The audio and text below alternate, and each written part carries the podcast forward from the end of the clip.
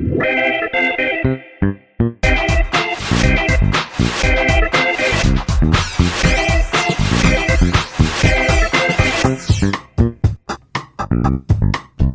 迎收听《标榜》，我是十一，我是梅心。这一阵子不是认真的在找录音室吗？对啊，我有朋友热情的关心我。真的吗？嗯，你有这样的朋友，因为会关心的朋友，他就打电话来问我说：“哎、欸，十一啊，你最近是不是很忙，在打录音室？”我说：“对啊，就是房重啊，自己上网找啊，这些我都在忙这样子。”哎，那听起来你好像真的很忙啊？你是不是有一些心得？我说有啊，这边找房子是有一些感受这样子。哎，那不然这样啦，你帮我找房子。哦，谢谢。你是房仲是不是？呃，也不是这么说啦。其实他有一个朋友在新竹工作，以前的前同事，最近啊，因为新的上班环境的关系，被迫要从新竹回来到板桥。不是台北人，他不是台北人，势必一定要在台北找房子嘛。他又想说，我又住在台北县，对于他们而言，哦，新北市啦，我是这个台北县在地人，有一些的心得。对方又有提出来啊，他在找板桥那一区的时候，某一间大厂进去进驻的关系，那一边的房价都冲高到一个不可思议，即便是顶楼加盖都要开到这个一万五。那间公司的人不用住顶楼加盖，本身原本就在新竹嘛。那你知道新竹的房子其实跟台北比起来相对便宜很多，现在他必须要来到台北。好好的自己过生活，身为朋友的朋友，当然就是二话不说就接下这个重担。我还是做了，干你屁事？还是朋友的朋友哎、欸，既然已经在忙了，就再忙一点点也没关系，好像也没关系嘛。OK，这是一个等比级数的一个想法。比如说我们现在闲着没事做，突然之间你来了一个工作，工作量又有点大，满分是一百的话，你从零晋升到七十，你是不是觉得压力很大？但你现在有一个六十分的工作量，加到八十分，你就觉得说啊，好啦，就是牙一咬，怎么样，我都应该可以做得到，有吗？在那一个循环里面想说好，我就做，但我也不是笨蛋，除了我听不出来哦，再详细一点的说，除了我自己在找以外啊，我马上电话就拿起来，call 给了阿宽，毕竟是我的好朋友嘛，他又是包租公。马上就先问他，哎、欸，手边有没有好的物件可以让我帮助一下朋友？没有，那怎么办？第二个妙招，打电话给我妈，毕竟她是在地人。哎、妈，这个我有朋友啊，他想要找房子，那问问看，说我们台北县啊，我们家附近啊，有没有值得你可以推荐的？我噼啪啦叭叭叭叭叭叭叭叭啊，我知道啊，那个谁谁谁，隔壁邻居谁谁谁，讲了一大堆。我说好啦，那不然我就回老家一趟。叫我妈带我去寻一下这些物件，就找到了一间跟我们老家一样是透天的，刚刚整修完，花了大概四百万。然后这么详细啊？坐北朝南吗？差一点点。啊，也是在三角窗旁边的透天。对，一楼已经出租出去了，二楼、三楼也已经出租出去了，剩下四楼。我妈就说这是靠关系才得到的机会，带我好好的去巡视一下。按了电铃，房东走出来了。我妈其实只认识房东的爸妈长辈们，对，她没有看过这个房东。一进去的时候，我妈很热情啊，我是你爸妈的那个谁谁谁啊，哎呀，交代完了啦，你现在你现在就带我上去看一下哦，我如果觉得不错，我就帮你租下来了。来带门的是女儿，她脸皮有点臭，我想说该不会六岁吧？我想说我爸妈答应的事干我屁事？对啊，房子又不是他爸妈的。对，哎，这好像也不能这么说。可能是是吗？对不起，有一点礼貌的说啊，不好意思啊，这个我有朋友想要租这个区域的房子，那我的朋友在某一间公司上班，在这个附近，很响亮吗？很响亮，讲出来你会吓到。他说哪一间呢、啊？中情局，他们乱报是不是？哎，那我就问他说，你有用过这个搜寻引擎吗？啊，你知道那个搜寻引擎的母公司吗？腾讯。好啦，不要开玩笑。雅虎，哦，那可能不租了。你随时会没工作。然后他就疑惑：哦，我知道这一间公司啊。哦，我朋友就在那一边上班，哦，就是很有名的大间的嘛。对对对对对对，因为在找房子，想说这个物件适合的话，就把你整栋买下来。我刚刚讲了四百万只有整修哦，你不要在那边就不能乱讲话。那他就有一点为难，就开始介绍了。哎，我手机要拿起来拍照，传整个这个环境嘛。对啊，整个架设给我朋友看。先生，等一下，我们这边不能拍照。为什么？哦，这里是夜店，这里是电影院。我们这边不能拍照哦。我们这边有签契约，跟谁？他可能跟房仲恶魔吗？到底谁会规定这个？很奇怪，他是不是已经不想租我了？对不对？对啊，我们这边不能拍照。你如果已经拍了，手机借我，然后把你删掉，我要把你删掉。这个态度不是很好，然后就赶快假装我有在删，对不对？呃，你看，你看，你看，没有东西了。他没有查我垃圾桶。OK，其实他应该也不会想查。然后他就开始介绍啊，还是他其实是违法的啊？呃，有些二次装潢的其实是违法的嘛。我觉得因为它是透天啊，所以应该不会违法因为主建物都是原生的长相，可能要报税啊，他在逃税啊，他一定不会逃税的啊。嗯哼，那么他就开始介绍，有一个很大的阳台，一房一厅，然后有一个厕所，还不错，套房式的这样，算是透天的顶了这样子。那一整层楼都塌的，OK，那个顶了是很高级的意思吗？还是顶楼啦？只是顶楼。聊天的当下，感觉得到说对方真的很不想租，然后就说啊，不然开个价格嘛，我想试试看，说多少的钱可以把这间房子租下来这样子。我说啊，不好意思，那房东小姐，我想请问一下，要租的话，这个价位大概多少？这边很贵哦，我说这全新的哦，年薪除以一百，你不要那么伤人好不好？OK，他说我这边开价两万，在台北这样好像还行诶，因为是一整层楼嘛，对啊，包含阳台这样子，然后我就觉得哦还 OK 啊，还 OK 啊，那我就跟他要了他的电话，或者是哎我跟你要个 Line 这样子，看能不能够及时联络，超级不情愿，表情啊已经是好像我要骚扰他那种感觉。我不是这种人呢、啊，是啊，你干嘛否认呢、啊？你又不是，你干嘛否认？我妈还站在旁边，我会做这种事吗？我就说，哎、欸，我跟你要个电话，等一下回去讨论完，半个小时内接到电话，就表示你出租成功了，还是很不情愿。然后就转头问我妈说，好像我们还需要再考虑一下，换我妈出手喽。虽然你这边重新拉皮过，哎，我也知道啊，你这边有缺陷啊，那边有缺陷啊，算便宜一点啦、啊，一万二。哦，你妈这么狠哦！毕竟她是要帮助我朋友哦，好吧，那没话说。对啊，那你一定是孤苦无依的工程师嘛？没错，明明就有钱，但租不起，孤苦无依嘛。房东小姐啊，那个脸色臭到一个不行，已经开始准备打电话给他爸妈，怎么会找来这么奇怪的人？就烂咖这样吗？超级烂。后来表情很糟糕的，那就送我们离开了，这样。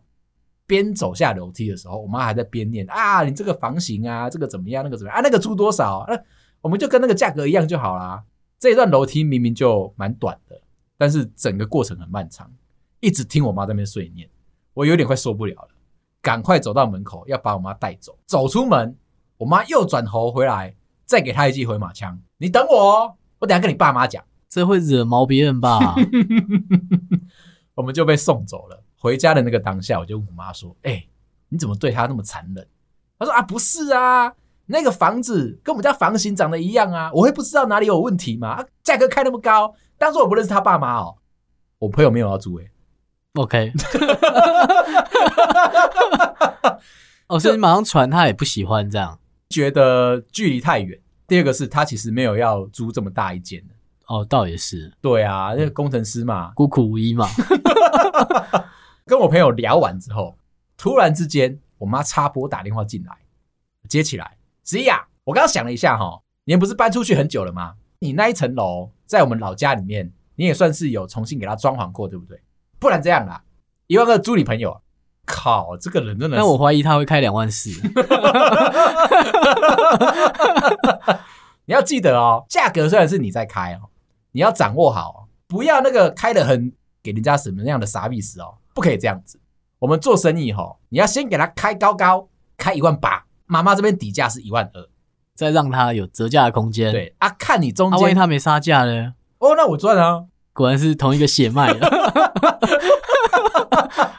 这一笔交易也没有成功，最后他还是找到了，我记得是那个区域的新大楼，好像是三人合租吧，一个人只要负担大概一万到一万一而已。怎么这么省啊？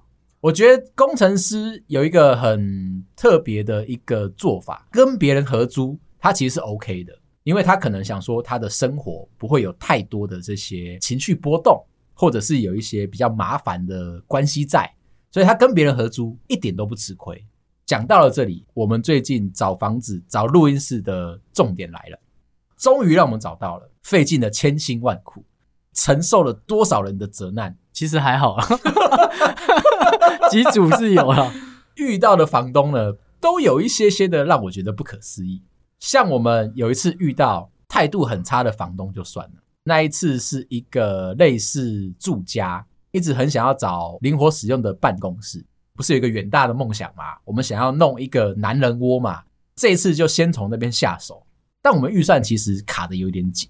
找到了这间房子的这个房东啊，态度可能因为我们的预算也是有一点紧。进去之后，先上下打量我们两个一下，再说，嗯，这个价位其实可能会有一点负担不起哦。那你想要拿来做什么？我们就很诚恳的说啊，我想要弄一个 podcast，我们要录音这样子。好啦，看起来我们这空间是可以啦。打开门一看，呜，厉害了，没有冷气耶，他租了一间空房给你，超级超级的空哦。一看到这个空房，我心里面吓一跳，完了，我如果要把它改成录音室，我不知道我要对它做多少的手脚。谢谢这位朋友，我们就离开了。辗转了几次，都遇到这些奇怪的怪房东之后，终于让我们找到一个很不错的办公室的老板。一个外国回来的女房东，态度啊，就是很阳光，跟你聊天的时候不会觉得你好像不太行，很正向。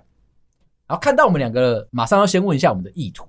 我说我们要做 podcast，哎，我们这边可以，虽然我不确定说你们要把它打造成什么样子，但是我们这边可以。这是我找了这么多间房子以来啊，第一次听到这么感人的话。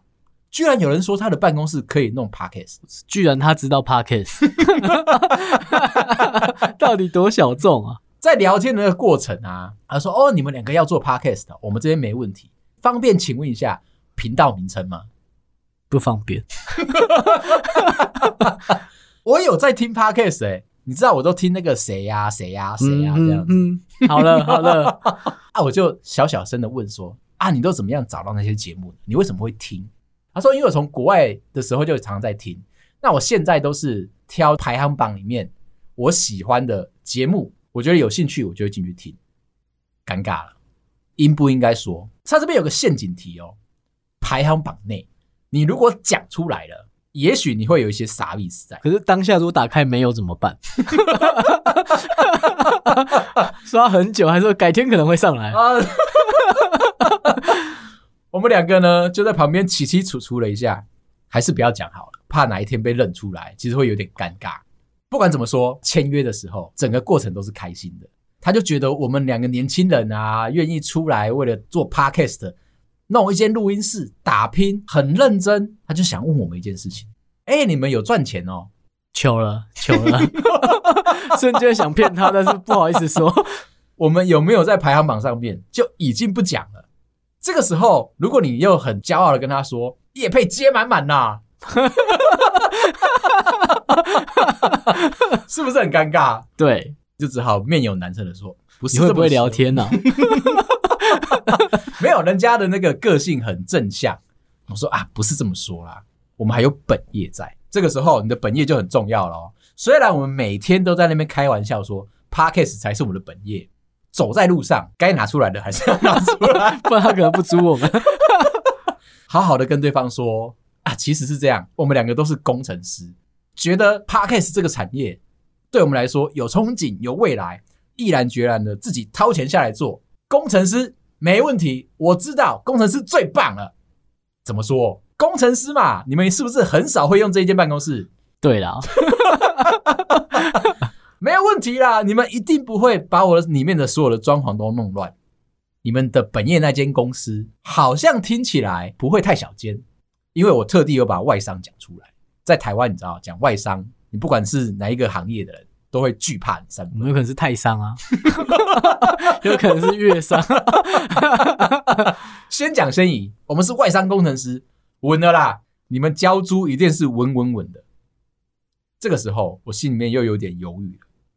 我难道就不能够用我的业配来支付我的房租吗？不行，你不用犹豫，我现在就可以跟你说，房东看起来很喜欢我们。他跟我说：“哎、欸，你们两个看起来很年轻哎。”那我心里面就有点不好意思嘛，我就说：“啊，没有啦，其实我的年纪算有点大了。”他说：“哎、欸，不会啊，看起来不会啊。”把我的身份证拿起来一看，你跟我同年，会不会讲话？两位？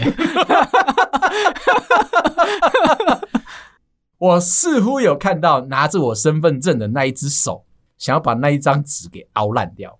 他也是忍下来了。他说：“哦，好，算了，你是工程师啊，不跟你计较啊。”对对对，就这样子，整个签约都非常的顺利，而且啊，给我们还蛮不错的优惠，就是我们现在其实是在一间大间的办公室，因为他说这个月都还没有任何人进驻，那我们下个月就会搬到我们原本要租的那个位置。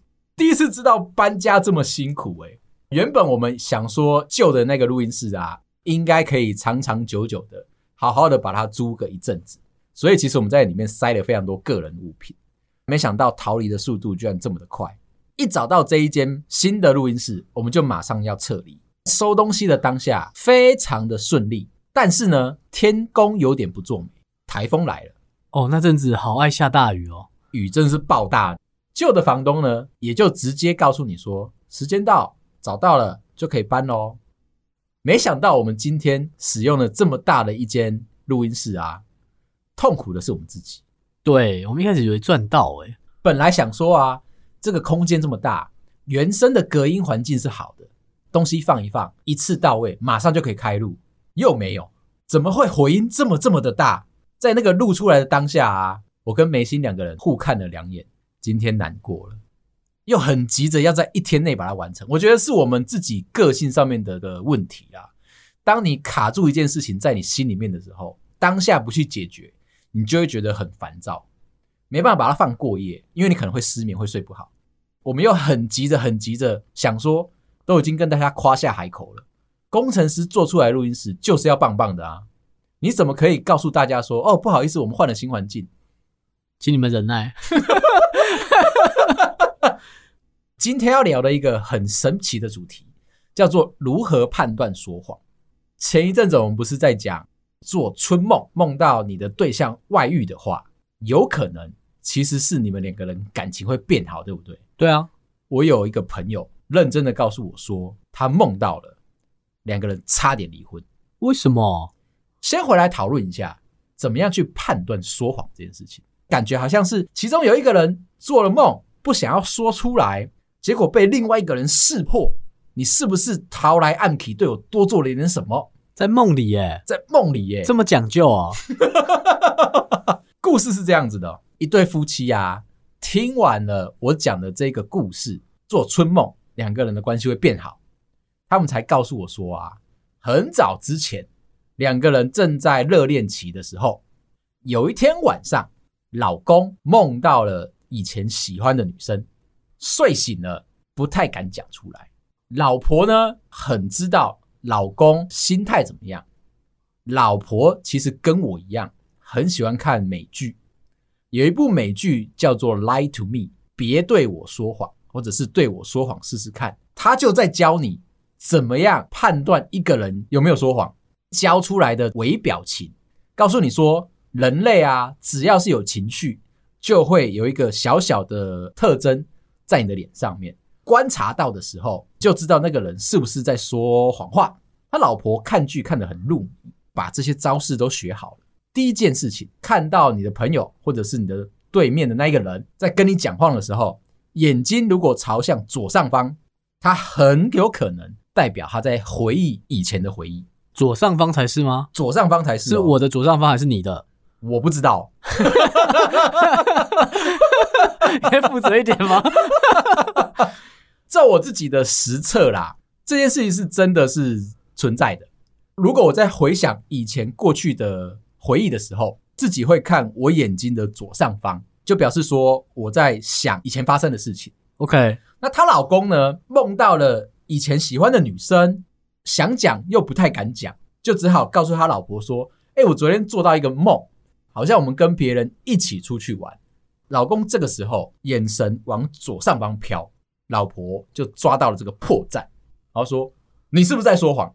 听到这里的朋友要记得，看别人讲话的时候，两眼要直盯盯、发直的瞪着对方，不要有任何一点点的偏移，不然你说出来的话都会被称为呈堂证供。其他方位呢？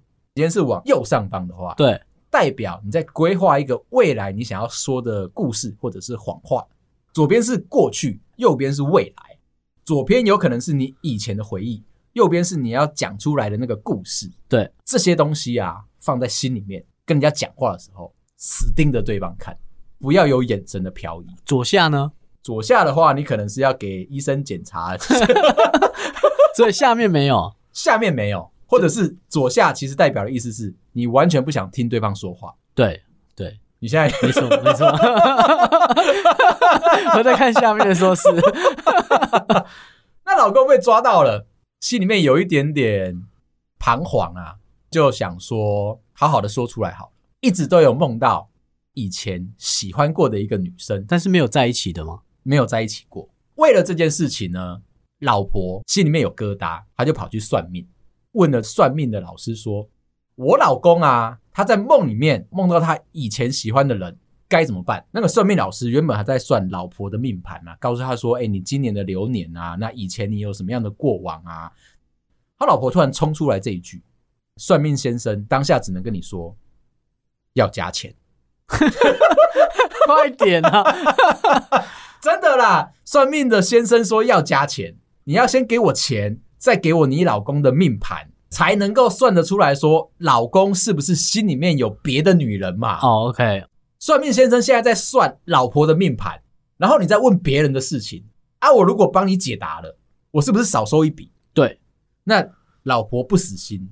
觉得说老公一定有问题，然后就开始解释以前发生的状况。那个女生啊，后来也结婚了，而且这个新居落成的时候，两对都会有互相见面，是朋友关系，淡薄微弱的朋友关系在，或者是说老婆其实心里面很膈应那个女生的存在，但是老公觉得说我已经放下了。不管怎么说，反正老婆又继续追问。算命先生说。那一个女生到底对我老公有什么样的企图？他们两个会不会走在一起？要加钱，要加钱。对，我抓到，我抓到那个算命老师的精华。不给我命盘，又不付钱的话，今天这一场没办法算，心里面很难过啊。老婆就带着自己的流年跟自己的命盘回到家里面。哦，他没加钱，他没有加钱，他是不是一个很聪明的一个想法？对。很多时候哈，你去算命，你会有一个自我代入的感受，就觉得说我就听就好了，因为你怕多问就要多花钱。带着这一个心情回到家里面，开始在跟老公吵架。老公就说：“啊，我只不过是梦到对方，我又没有做什么事情。”对啊，你为什么要这样质疑我？老婆说：“这一关我心里面过不去，一直梦到你以前喜欢的人。”就这样，两个人开始吵架了。他们有一个小朋友，两个人吵到说。好，我们分开，但是要跟小朋友讲清楚，我们为什么分开。这个时候其实有一点麻烦，解释说我们两个不在一起咯，不在一起的原因是因为爸做了一个梦，可能很多次，梦到没有要跟妈妈，没有跟你在一起这样子，他想跟别人在一起。你爸爸做了一个很卑劣的梦，很糟糕的梦，他这个人人格有问题，我们不能够在一起。小孩听完了，你们两个是在开玩笑吗？很难理解，两个人又好啦，算了啦，复合好了啦。看起来小朋友也不愿意两个大人分开来嘛。这件事情听起来好像没什么大不了的。又过了一个礼拜，心里面还是觉得很低估，还是觉得很不爽。我要分手，坚持哦。你知道那个情绪来了，很多人都会这样子卡在一个点，你啊，你走不出来啊。你只是放下，但你不是放开他。日子没办法，他在哪？我把它放下，跟我放开它。放下是说，它还放在你心里面的某一个位置在。对，放开就是你直接把它抛弃掉。不是还掉到我心里吗？哦，你的心很大哎、欸，我、哦、很大哦。无聊双关语啊！不管怎么说，疙瘩还是在。我要分手，这一次不找小孩讨论了，找爸妈，直接跟爸妈谈判。哎、欸，他这样很丢脸吧？怎么会？讲述这个过程啊，嗯、因为他做梦梦到而已，他就梦到了、啊，谨记在心哦。如果你下次梦到了，不要往左上。这个就是一个人学会太多技能的时候，常常啊会想要把这些技能套用在你身边所有的人身上，观察对方是不是在说谎，是不是在偷鸡摸狗，没有花力气、花心情去跟对方好好的过生活，你一直在抓他的毛病，这个时候就会变成这么麻烦的一件事情。这件事情闹到爸妈身上去了，跟爸妈说，因为我老公做梦梦到别的女人，我要跟他分手。爸妈也是觉得奇怪、你在闹什么？好说歹说，还是同意了。爸妈这边的意思是说，单你一方面的人来讲，我不接受。两个人都一起来讲，情况又有一点改变。这对夫妻一起到爸妈面前的时候，说出来有点让人家看笑话、欸。讲啊讲啊讲啊，算了啦，你们两个还是和平相处。又过了一阵子，这对夫妻啊，跟朋友之间在聊天，聊到说，另外其他几对朋友开始离婚了。聊到离婚这个话题，又来了，我要跟你分手，又来了，又来了，整件事情来来回回三次，最后到底是怎么解决的？你猜猜看？我不猜，这很难猜啊，他就是有点歇斯底里了嘛。这些都没有什么大不了的事情，结局很简单，再去找一次算命老师，该付的钱，该给的命盘都给，一切就这样平静下去。背书是不会有出轨的，就是算两个人的命盘啊。这一辈子可以长长久久的走在一起。那她老公没有答应她老婆说：“好，我这辈子再也不会梦到他了。” 男生不是很容易答应别人 一些很 奇怪的事吗？那我就要跟你说，还有什么样的方法可以判断说谎？他如果已经体会到他不管做什么事情都会被抓包，那他线下如果讲出这么大的一幅画的话，很容易会被戳破。如果下一次再来，会不会连这个算命老师都救不好？你呀、啊，看到对方在聊天的时候，手指头不停的敲打着大腿，不是因为他在打摩斯电码哦，是因为他这个人很焦虑，就表示他对于他说的话，或者是这个场合，他觉得不自然，就有可能话中有话，或者是他藏在某些心里面的一些阴暗面的想法。那如果摩擦呢？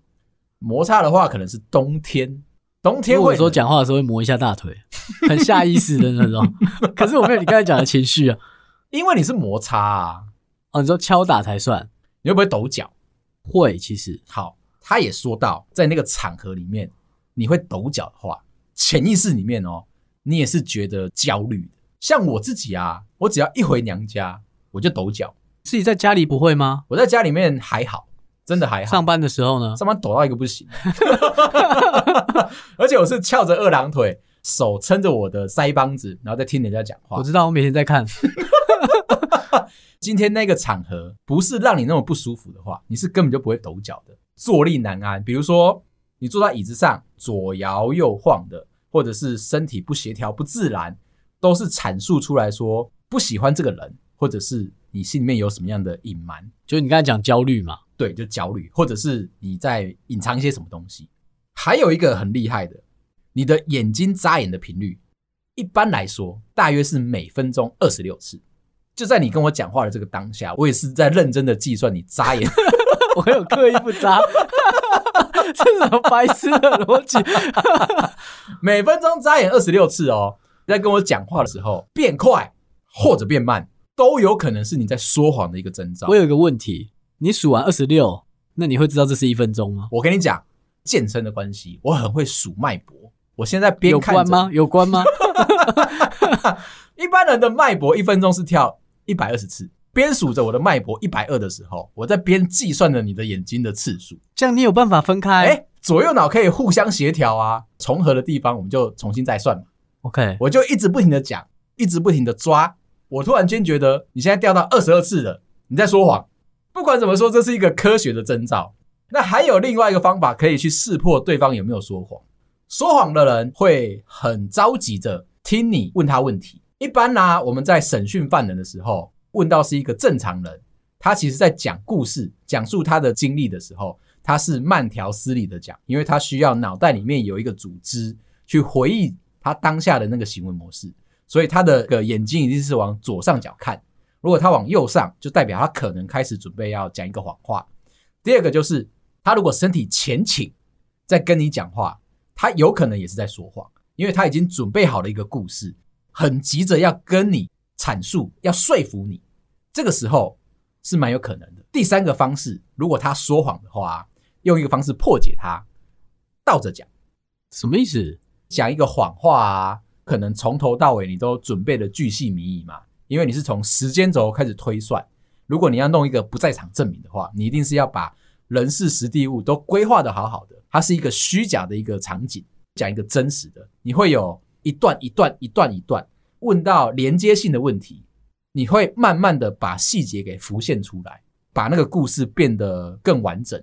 说谎的人，你是一开始就很完整。那这个时候怎么破解它呢？倒着讲，你知道，有种就把字真的倒着讲。是叫你把故事的排序倒着讲。一开始我们是讲说故事案发到这个案发结束这段过程，你把它反过来，先讲结束，慢慢推回去到案发。说谎的一个故事的话，你是没办法把整件事情理清的干净，对，你是会有那个逻辑的冲突障碍，因为它跟你记忆里面的真实的那个故事是会有时间轴的落差。真的的话，你是可以慢慢的把它拼凑回去。懂？就用这个很棒的这些技巧啊，教大家，告诉大家你要怎么样抓对方的把柄。这也是为什么我那个朋友听完我们的节目之后，觉得松了一口气，梦到他以前喜欢的人，他们感情要加温了。对，应该要让他们感情变好啊！干嘛那么庸人自扰啊？以上这些陈述都不代表本台立场哦，不然的话，你这样子会让他们再一次想要再去找。哦，对，他们会听这一集。对啊。你这样子要我怎么跟他们交代？嗯，好，今天聊到这。如果你喜欢我的话，麻烦到各大收听平台帮我们五星点赞、订阅、留言、加分享，谢谢大家，拜拜，拜拜。